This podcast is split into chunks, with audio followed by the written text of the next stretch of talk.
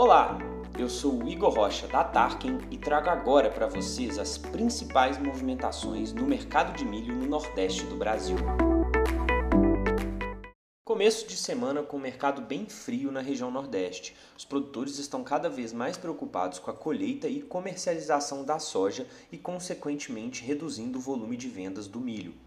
No oeste da Bahia, seguimos sem novidades. A média de preço está estável em R$ 81,00 a saca em Luiz Eduardo Magalhães e R$ 80,00 a saca na Garganta, divisa do estado da Bahia com Tocantins. No estado do Maranhão, o preço oscila entre R$ 82 a 84 reais, em Balsas e também em Imperatriz. Já no Tocantins, houve uma pequena melhora nas cotações. A média de preço sobe para 81 reais a saca, com um aumento considerável do volume nesta faixa. Por hoje é só. Continue com a gente para acompanhar as movimentações do mercado de milho aí, na sua região.